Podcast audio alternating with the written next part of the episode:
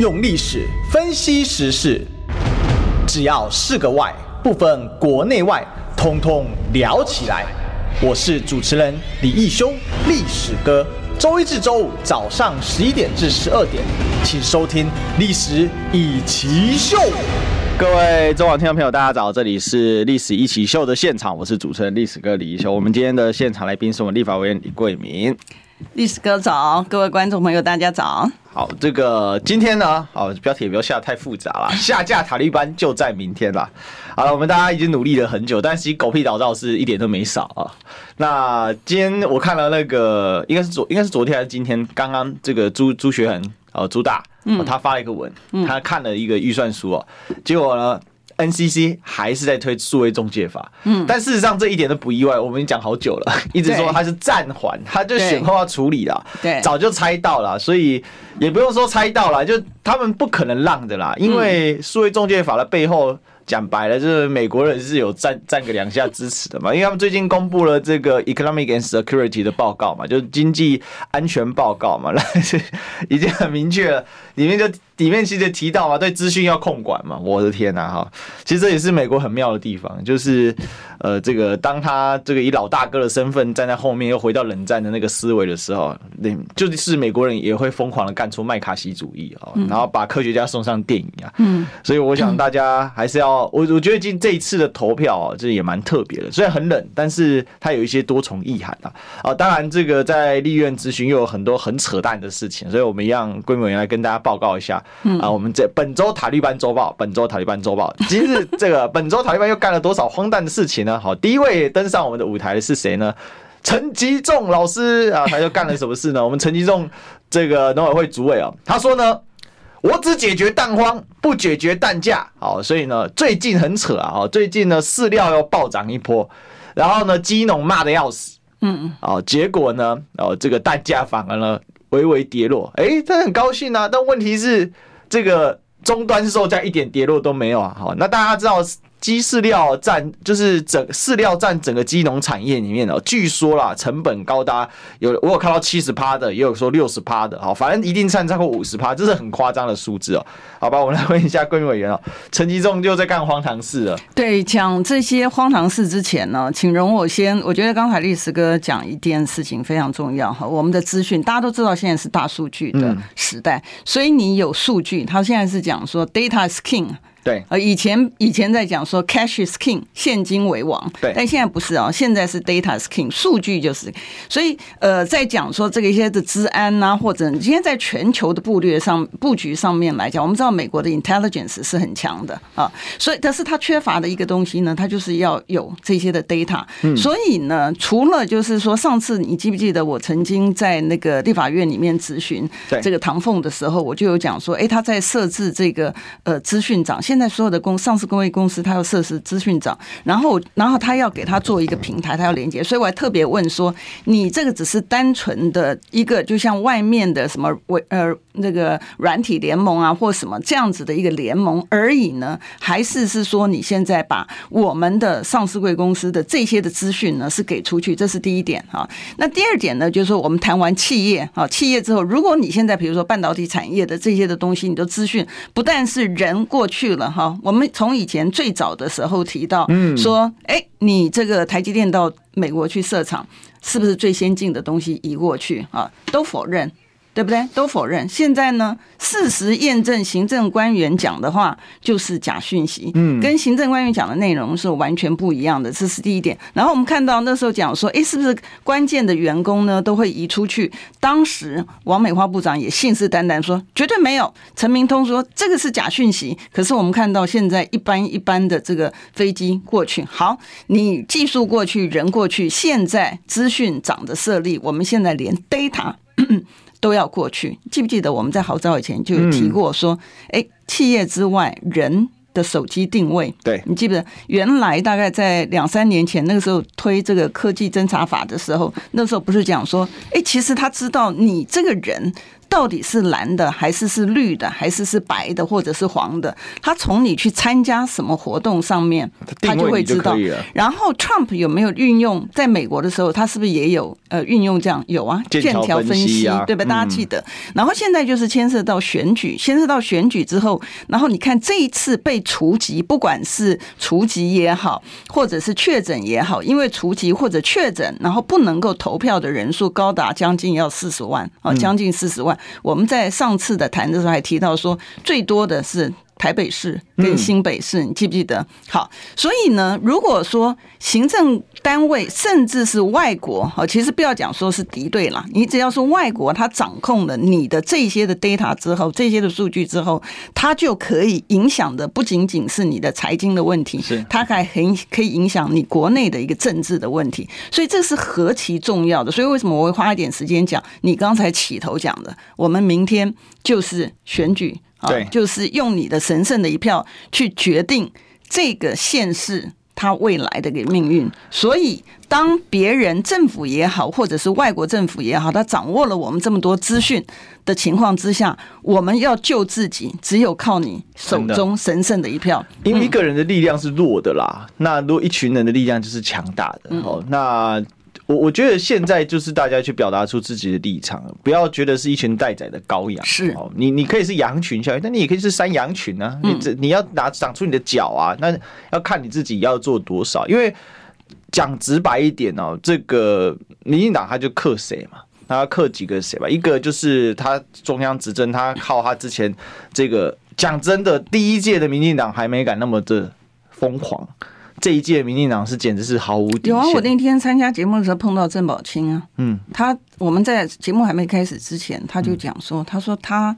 简直不敢想象。他说，当初他在当民意代表的时候，那行政官员呢，是你问他什么问题，他不会随便回答。对，他会去做完了之后，他会把他的资料给你，因为他觉得这个是很、很、很、很重要的一件事情。嗯嗯嗯。现在不是啊，现在行政官员呢，你问你的，就我刚刚前面举例的，对不对？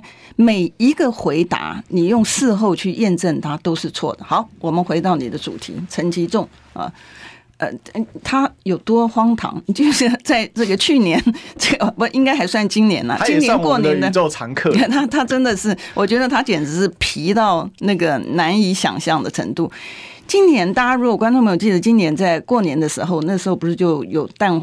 缺蛋吗？好，然后呢？其实我从这个立法院里面小吃店呢，我们小吃店其实它的价格其实比外面已经算便宜了。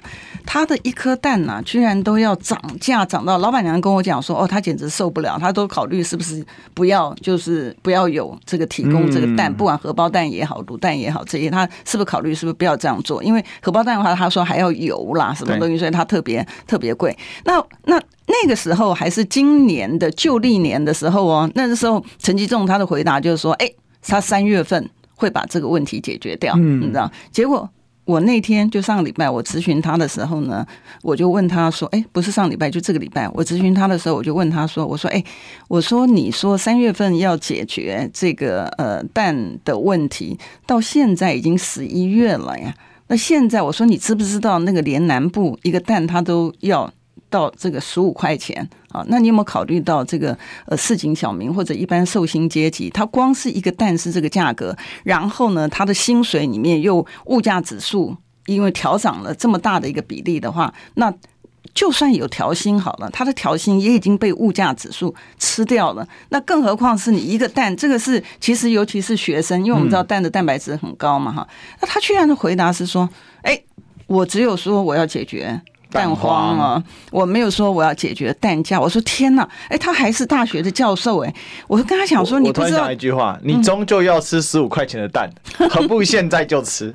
你看，我说你这个，你大家都知道，价格是供需产生出来的嘛，好对不对？你的价格不会说供需是一回事，然后你价格自己定自己的，不会嘛？你只要供需不要失调，哈，这是国中就学过的。是啊，这个好像不需要大学，连大学教授都不知道。我我就觉得很奇怪哈，就是说我我不相信他不知道了，因为他能够当大学教授啊，我觉得很难想象说别人知道的事情他不知道。可是一个行政官员可以皮成这个样子，对，可以皮成这个样，这是我们要深思的。说是谁让行政官员他可以皮成这样，而且他可以所有在国会殿堂里面讲的话，可以事后的验证的内容，跟他讲的话是完全不一致的。然后他还是继续皮，因为他就是认定说啊，我就是这样，你要怎么样？阿哥送我好文，没办法嗯，对 啊，阿扁啊，名言，对啊，所以那天不只是他了，好像这个最近很火红的这个薛瑞元，我们搞不清楚到底是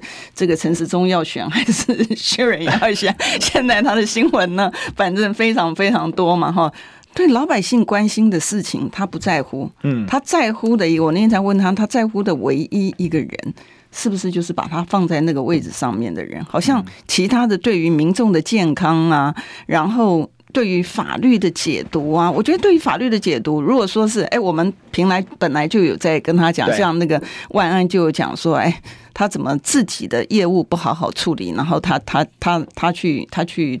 他去讲这些的，其实讲对也还好啦。如果是讲对的话，其实还好，但又不是他的专长。虽然他有学，可是我看起来好像他好像没有学进去。然后批评他的，其实不是，其实绿营的委员，绿营的委员直接打脸他，直接讲说他讲的这个这个内容不对的这个情况之下，然后他还要进，还要继续的出来凹。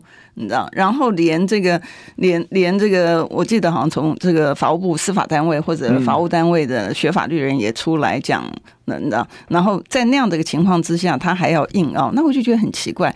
今天的台湾的我们的确诊人数也好，我们的死亡人数也好，呃，基本上来讲，其实在全球的。上面比例上面来讲呢，其实我们都算是很严重的。对啊，那在这样很严重的一个情况之下，你作为一个主管机关，你不难道是应该把你的事情好好的去做好吗？嗯，我们现在看到的政府部门，我觉得几乎是空了。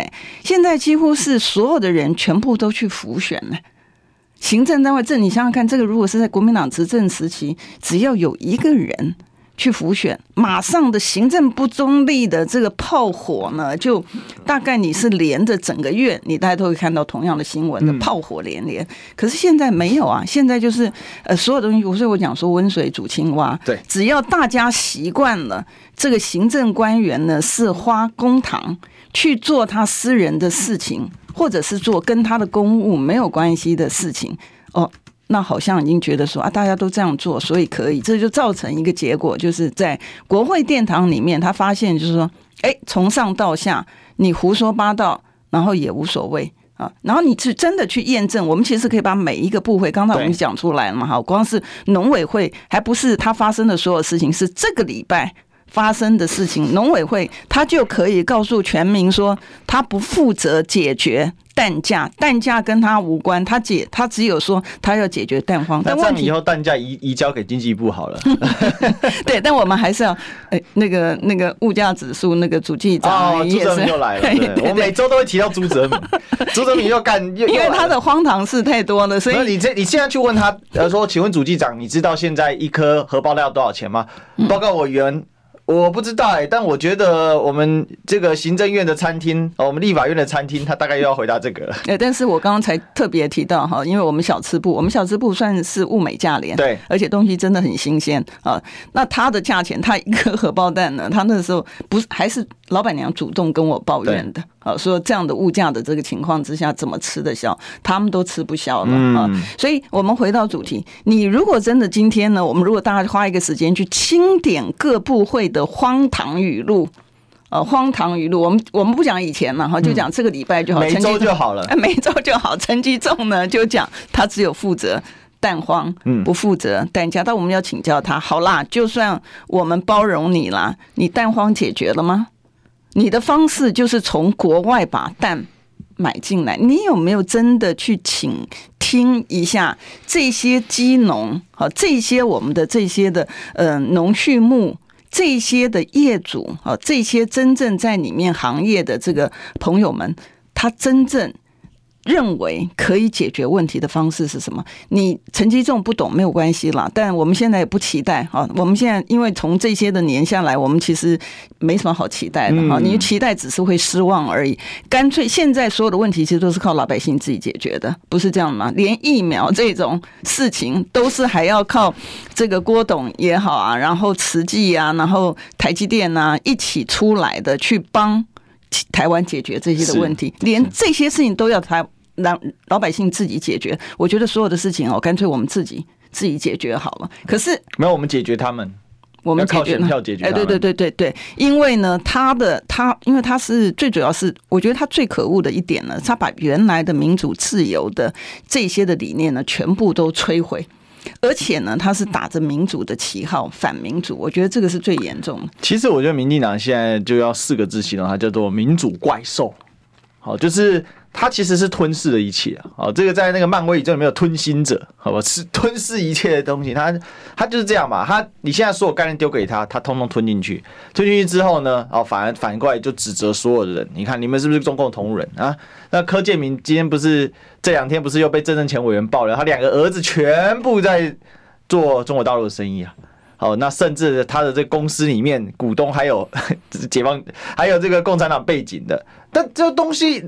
不要说八竿子打不着的都被他讲说舔狗哦，这是这是是真的。好，那我最近有一个很感触很深哦，因为这阵子我刚好就是做了不少的一些访谈啊，然后这个尤尤其那个新竹正副议长到我那边去去这个讲话嘛，然后就有一些人就觉得说，哎，历史哥真的很努力的在告诉大家，就你想干什么坏事，然后就 PTT 下面就把我推爆了一篇文章，然后然后这个因为我有去说哦，我就历史哥了，然后我就跟他分享一下那个过程，然后就有人来给我留言，他说。抱歉，以后以前被塔利班洗脑，以为你是共匪。我的天哪！他说我订阅你了，我我就就是有时候觉得说蛮傻眼的，就是说这个这个民进党干的真的是很厉害耶，他就把所有质疑他的人通通洗成共匪。那这个陈波也还讲过一句话：你质疑我的，我我认为你是中共同路人。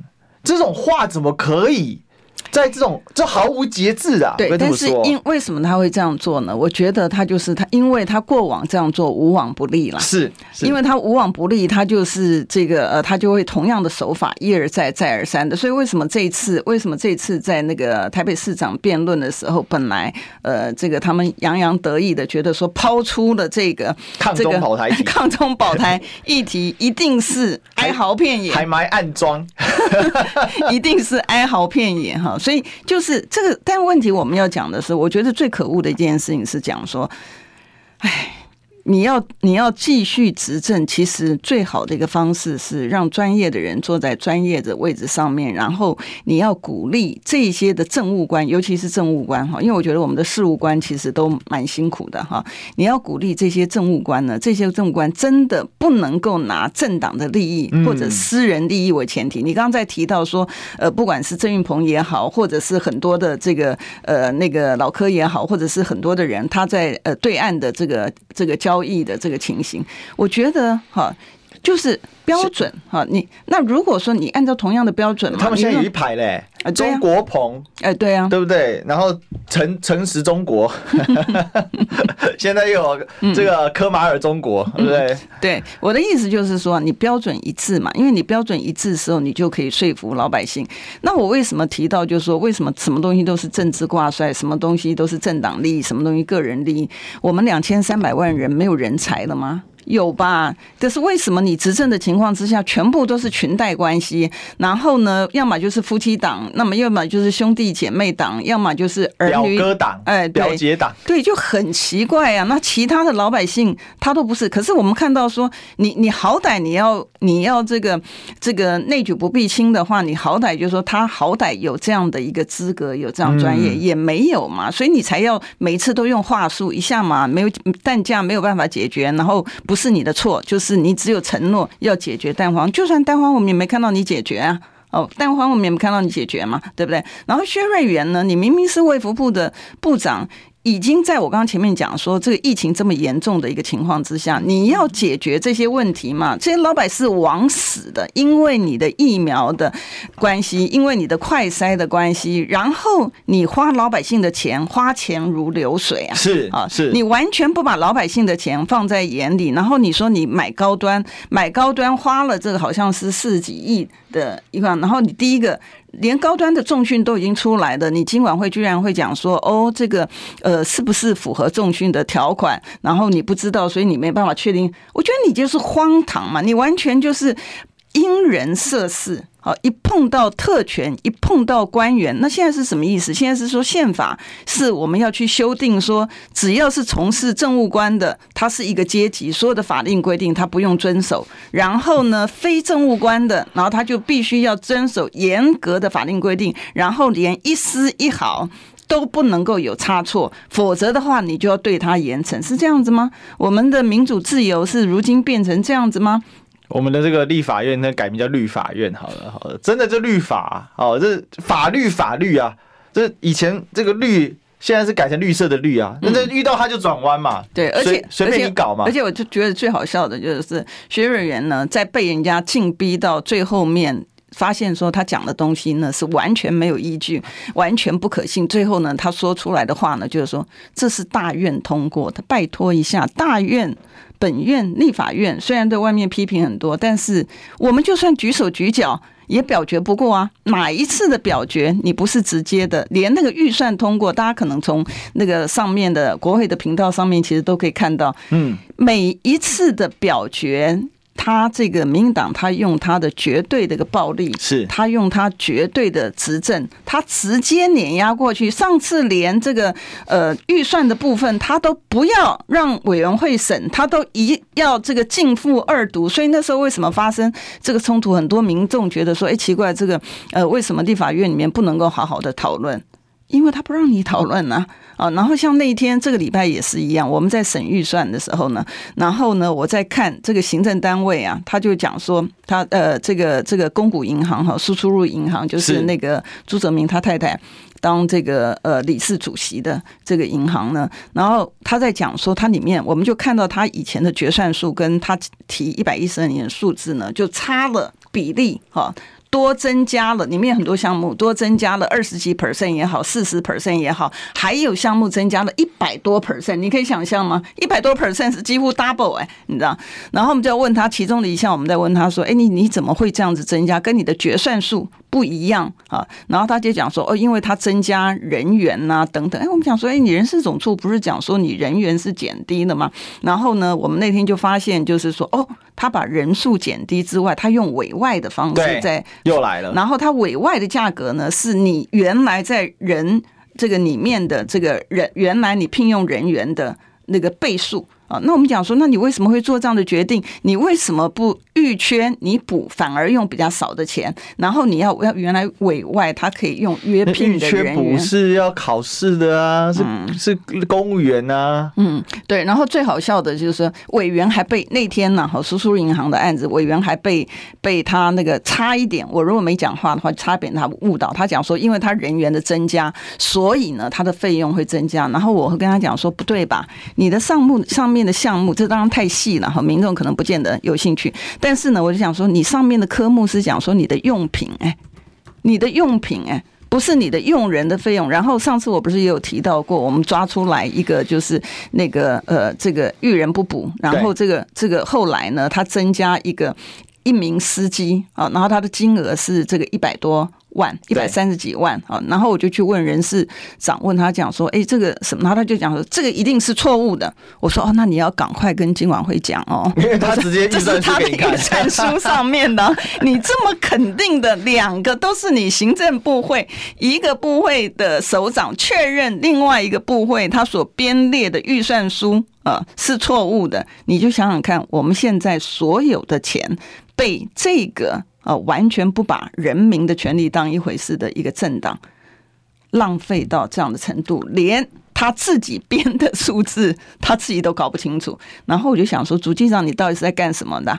这个你这个编预算的时候，不难道是要先经过你看吗？你到底看了没有？他告诉我他看喽。他应该是吸反射，因为正常他编了很那么久的预算，他也其实这最有趣是朱泽明本身是事务官上来的，天哪！所以他逻辑上他看那个数他知道不对嘛，嗯，所以他跟你说他是嘴瓢就直接跟你说那不对嘛。对，而且我跟你讲，现在真的很累，我觉得跟行政官员哈咨询的时候真的非常非常累，每一次我就知道说我们讲什么东西，他一定是，所以我现在呢都先把法条的依据。先把它摆到上面去给他看，你知道？那我们的审计长也厉害，你知道？我们审计长上次呢，他可以看着法条，然后呢，他不是大家如果看国会频道，他不是愣在那边吗？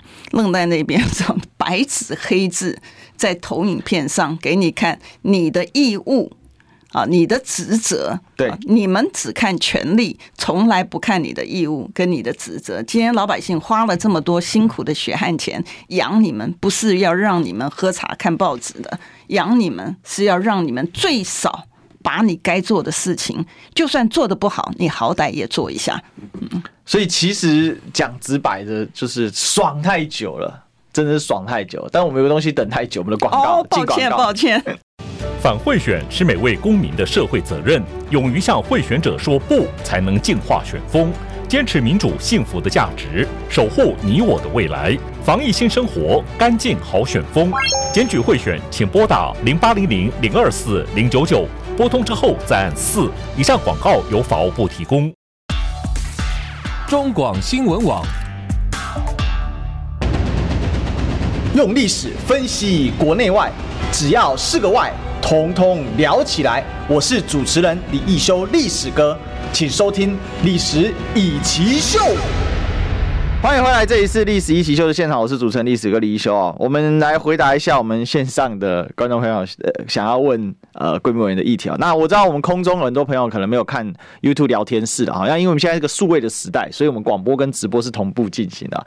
Henry Lin 想要问贵宾委员说，一想到蛋价真的很扯，已经乱了一年了，整个民生物资、防疫物资都被搞得很乱，这样算算新市长有用吗？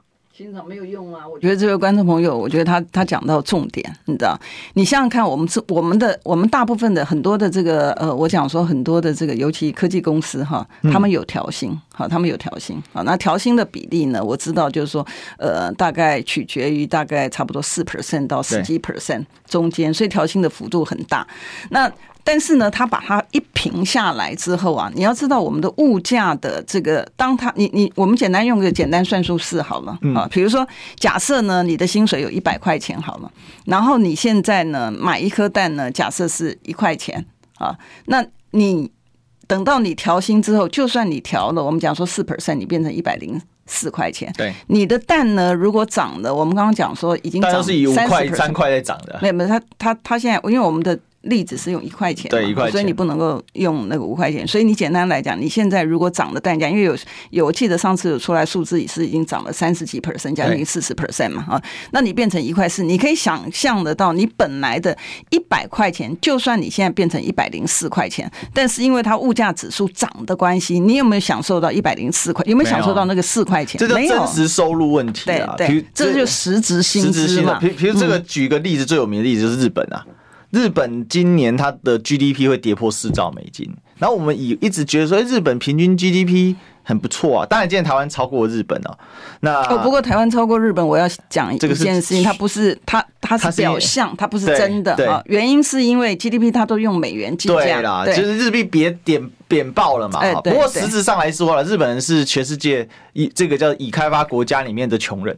为什么？因为日本人的可支配所得很低。嗯，就它物价很高，因为它是一个海岛国家，它有大量物资要进口。一个本州岛做了一亿人，所以它其实它的，然后它农民因为农业长期保护政策，所以就什么都很高。所以日本人吃东西就小小的，嗯，然后东西很贵。你随便去路边买一个那个，他们也有小，他们也有所谓的路边摊嘛，嗯，但是都是就是你去随便买一个东西都很贵。嗯，那假设这样好了，假设日本人他赚三百块，然后台湾人可能只赚一百五十块，嗯，好，可是问题是台湾人生活。可能只要花五十块，我们剩一百块。但日本人呢，他可能生活需要花到两百八十块，他只剩下实质上二十块，嗯，就实质支配所得了。为什么大家现在觉得不幸福？就是实质支配所得对痛苦指数对特别高，对，而且房价嘛，这个最爱炒房的结果不是国民党，是民进党，你知道吗？每次就讲到房价，然后这个什么经济火车的花进群啊，这个房价不能打啊，对不对？这个。这经济火车头是就是这个房市啊，那高雄很扯啊！我那天看到一个数字说，单月移转栋数只有五百零几户，为什么炒爆了？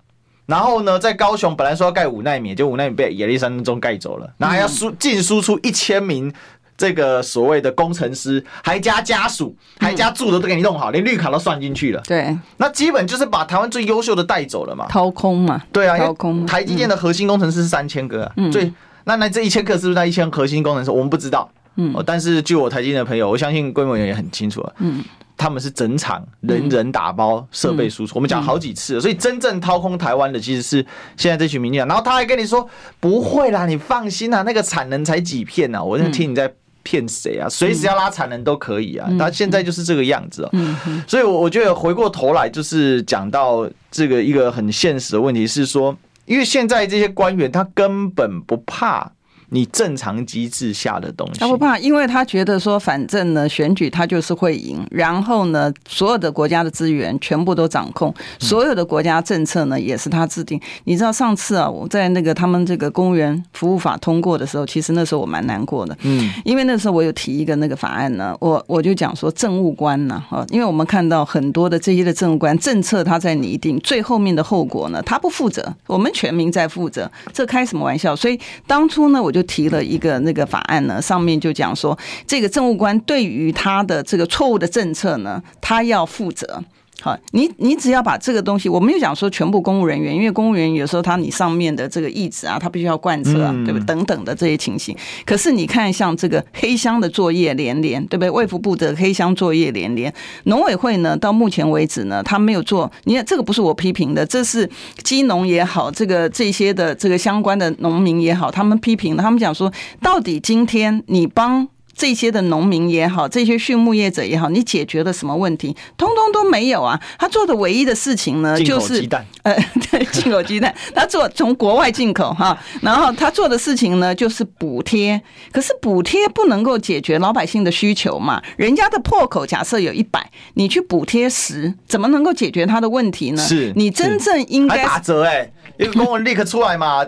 他不是叫他不是说叫那个那个石斑鱼说这个叫叫那个鱼要要等鱼长快一点等等这些的情形，但我我觉得已经荒唐到荒唐到一定的程度了哈。那我觉得最重要的是说，你这些的政策哈，你比如说我们讲卫福部，你这个黑箱的对这些的政策，然后你买疫苗，你为什么会去跟高端买？然后呢，你的这个价格怎么定的？那你怎么确认它对于打进去老百姓的这个身体里面呢，它是没有后遗症？好，然后呢？当然，我们就先不去讲说你打出来的东西，人家别的国家不承认，然后你出去，人家不让你出去，没关系啊，高端还可以继续打，你可以打第四剂啊。嗯，当营养剂的话，那也不应该是那个价格啦，对不对？营养剂不打还不会死哎、欸。对，你有听过打打这个什么葡萄糖水死翘翘了？应该很少吧？对，但是打高端会死人的呢。对，所以我才讲说，所以我才讲说，哎，你对于你自己主政的事项，你的政策的错误，比如说像那个这一阵子啊，不是就已经有些很多人这个呃回国来，然后就说，哎，Christmas 要到哪里去玩啊？什么东西？然后讲到说，哦，台湾的这个东海岸啊，其实很美啊，所以那个要到这些台湾的东海岸玩。可是呢，他们讲说，但是坐普悠马号，尤其是外国朋友，他们说，哎，这个东西它能不能够做？它的安全问题是不是解决？林林总总东西，它显示一个，这些都外国外国朋友了哈，它显示的一件事情就是说，你现在居然把我们台湾的国际的声明啊、名声啊打乱到这样的程度，人家本来你觉得说，哎，你台湾人最美的风景是人，然后呢，有很多台湾的这个风景呢是这些享誉国际的，结果现在人家来的时候担心说，哎，那我可不可以做你的这个公共的运输设施？然后会不会有安全的疑虑？什么东西？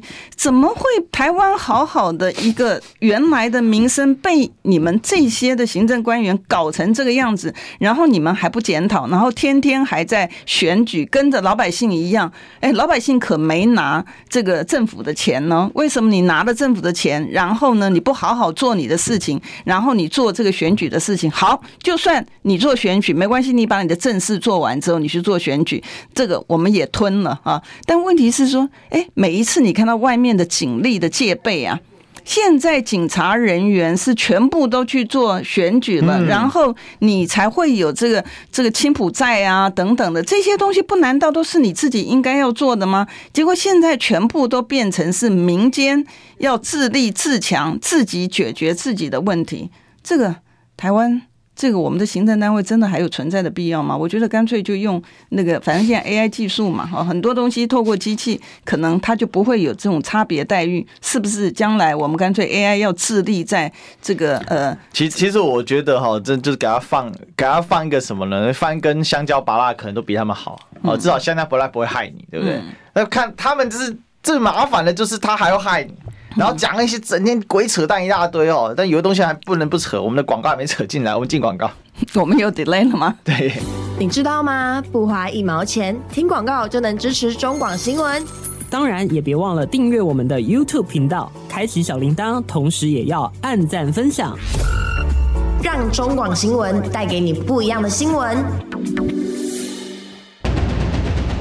用历史分析国内外，只要是个“外”。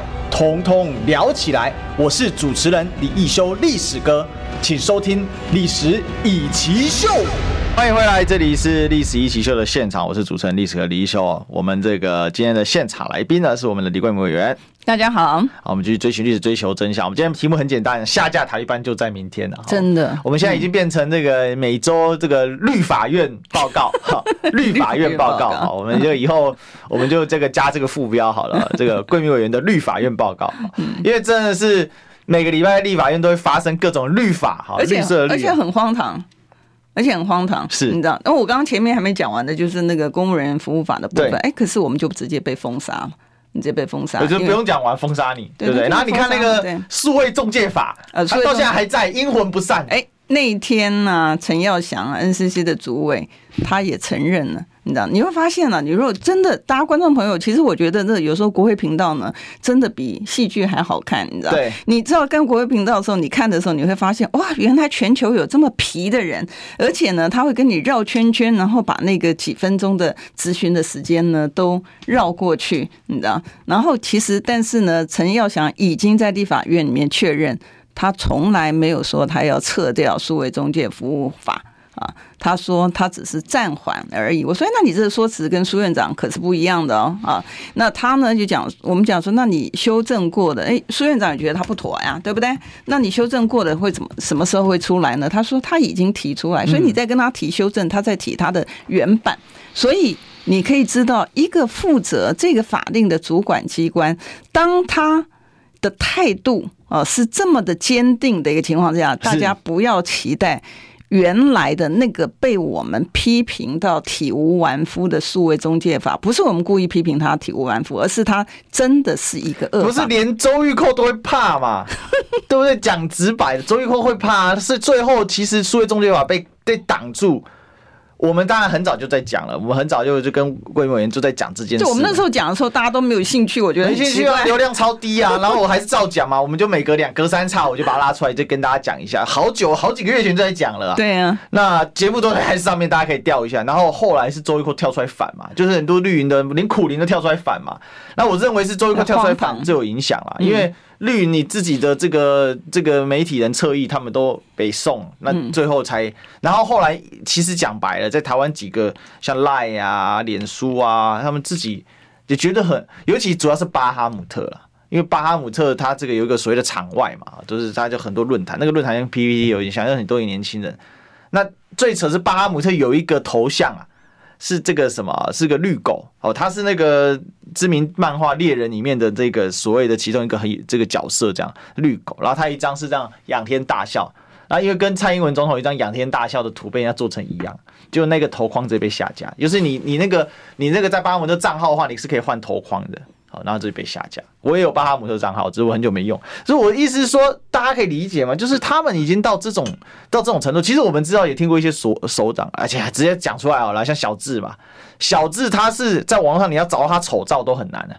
他们的这一个新闻局，他们是会，比如说你这照片不好看，他会直接去电跟你叫媒体说，你的照片给我换掉。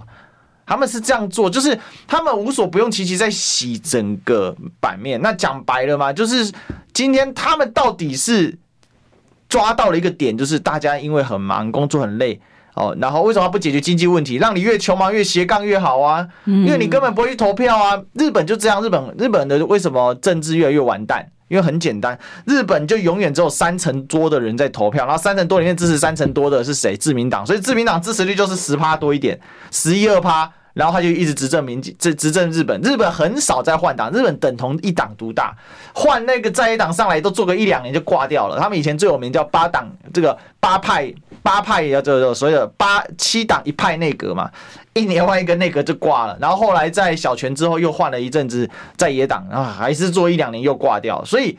长期在野党没办法执政的情况之下，其实它是整个脆化弱化，尤其日本是一种内阁制，那台湾当然又不是内阁制，可是更麻烦，因为台湾总统制是零和游戏啊，内阁制还可以机会这边解一点，那边碰一点哈，然后把你的首长、把你的首相给推翻。那总统不一样，总统一翻两瞪眼，一选上权力大的不得了。其实讲直白的，到现在，委员你看，监察院、考试院、立法院。行行政院什么院都他们，然后最扯是监察院跟考试院本来应该中立一点，塞到没，有啊，现在没有啊，所有考试院都他们的人啊，对，所以我在讲说一个一个就是说表表面上面就是拿着民主当旗号，其实是反民主的一个这个政党的，然后我觉得就是我们今天的这个情况啊，很多的资讯呢其实都是误导的资讯，就我们今天本来讲薛瑞元嘛，哦，薛瑞元，这很扯嘛，薛瑞元本来想要打 pass 给。给这个陈时中说，你看阿丢不是挡疫苗，阿丢是挡住疫苗前客。结果现在大家去问他说，啊，薛瑞元谁嘛？说出来嘛？这种天理难容的事情，对不对？就像柯文哲讲的嘛，挡人家疫苗对吧？家孙伟赫嘛，啊，你讲出来啊？对啊，你好幼稚。薛瑞元改口说，好幼稚，我不回答了。你知道那天呢？那天那天我去咨询他的时候，他说只要是行政单位做的。嗯就是合宪合法。我说你的根据是在哪里？他说，因为宪法跟法律呢有这样的规定，所以呢我在做之前都会先看他是不是这个合宪合法的。所以只要他做出来的就都是合宪合法。我就举一个简单的例子问他，我说：哎，你那个关说请托啊，按照这个公务人员廉政规范的那个规定啊，我说你到目前你有收到你你到卫福部卫福部到目前为止收到几件呢、他说零件，我说连连这个行政命令你都不遵守了，你更何况是宪法？你刚刚不是才讲说你的所作所为都是合宪合法，只要是行政单位做的都合宪合法，那你的五权分立为什么需要分立？不需要啊，不需要。你需要司法院干什么？你需要监察院干嘛？你需要监察院干什么？也不需要啊。陈局院长还陈局前市长清白嘛？对呀、啊，这就活生生的发生在中华民国嘛。然后这位院长还是院会硬是加开，把赖弄进去，那矿业法都没看得那么积极。对啊，那你看啊，然后他作为卫福部部长，对于法条的解释，对于宪法解释，他自己解释哎。他自己解释，人家万安只是讲说，哦，你你也是也是好意哦，因为万安你也知道，他其实是蛮蛮蛮个性蛮好的，你知道？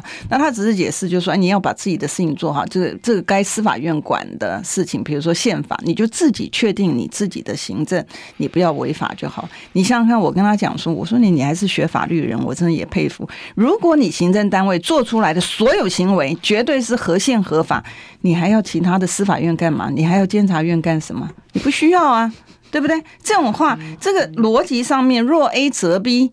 不是这样子吗？然后呢，你他就可以直接推过来，就是说，哎，只要是他做的，人家是要求你要做这个事情，然后你的结论是说，因为你要求，所以我做的所有东西全部都是跟你的要求一样，这不是荒唐吗？这个东西，我觉得这个好像不需要学法律的人，一般的人就可以听得懂。如果今天我法律要求你做出来行为就跟我法律一样，那为什么你认为老百姓不是呢？就是你行政官员，就是你政务官是呢？对不对？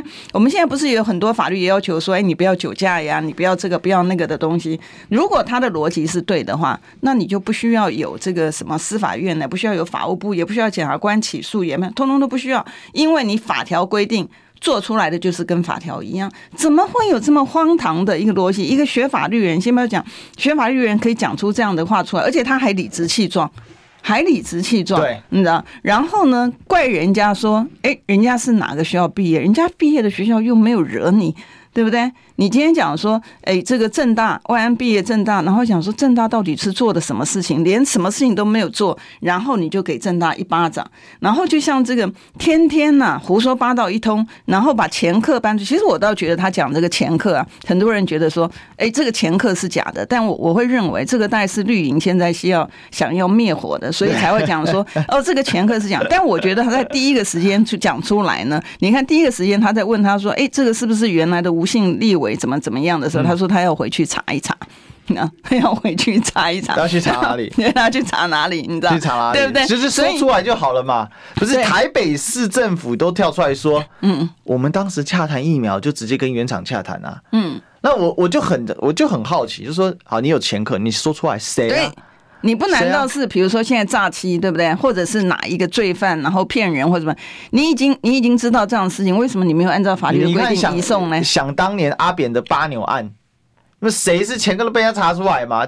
就丢出来，我讲真的你就丢出来嘛？到底谁在挡郭董嘛？对不对？那是谁在挡你陈时中采购啊？哦，我知道叫林权啊，不对，是林权想购你不给他购嘛？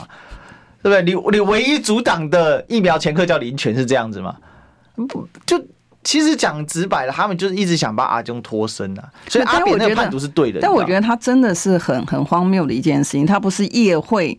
这个呃，陈时中嘛，他说他用他私人的时间，哇，你我想说，你现在我们的疫情防疫到这样的一个程度，我们的疫苗浪费啊，我们疫苗大概浪费十几亿嘛，因为这个都发小学生口罩五十个，哎，我觉得很奇怪，他发小学生口罩，人家在排队要口罩的时候没有口罩，然后现在你又讲说，哎，这个口罩禁令马上要撤掉了，然后所以你现在要发口罩，人家要快筛需要快筛的时候买不到快筛，在国外快筛。都可以在超级市场旁边，你自取也不要钱的时候，你讲说哦，我是代收代付。然后呢，我们讲说你编的这些的预算八千四百亿里面，本来你拿着名字是讲说严重传染病呃的这个的的这个振兴纾困跟防疫，哎，你的防疫不难道是应该在你的纾困跟振兴之前吗？它是最紧急的，你防疫做的最好的话，你的纾困的金额跟振兴的金额就会压低嘛。可是没有啊，你拿着防疫当幌子，然后你去要的这些钱，我们看到拿到最多钱的部门，对，哎，可不是卫福部哦，不是卫福部哦，是哪一部？经济部嘛，啊，他拿着去 拿着这个钱，然后去做这个呃这个呃这个振兴跟纾困的，我就问说，那你的振兴纾困是钱都给台湾人呢？你的钱？这些的钱有没有给了非台湾人？这个是我其实真想真要想知道的。你造成的你的你把拿着这个名义，然后去要了这么大笔钱之后，钱如果你有其中的任何的一部钱，你拿去做这个，我们都知道他会绑桩啊，什么东西为了选举用啊等等的这些的情形哈。但是。你就算是这个这样的情形，这个钱还是在这个台湾，对不对？但是如果你有把这些的钱透过你的这个其他乱七八糟的名目，这个国外的这个，因为前两天我们不是看到说这个呃，我们要援助这个友邦这个多少钱吗？啊，然后呢，哎，我再顺便在这个机会跟观众朋友报告，我们那天呢查到说，居然有收入两千万以上的人缴税的金额是零。观众朋友，你没有听错呃！收入两千万的民众居然有报税的金额是零，我们觉得很匪夷所思。结果后来我那天问了之后，才知道。呃，哎，这个我们可以到下期的时候，我们可以下一期再说。今天时间差不多，好，我们这个这个本周立法院荒唐事啊，跟大家报告到这里，居然讲不完呢，讲不完啊，一个礼拜的事情哪可以几天讲完哦？那我们就明天记得去下架塔绿班，要出门要投票哈。那天气不见得会好，所以记得要准备雨伞哦。OK，那我们今天就聊到这里，我们今天谢谢李贵美委员。好，我还是提醒大家，让对的人在对的位置上为我们奋斗。好，拜拜。谢谢，拜拜。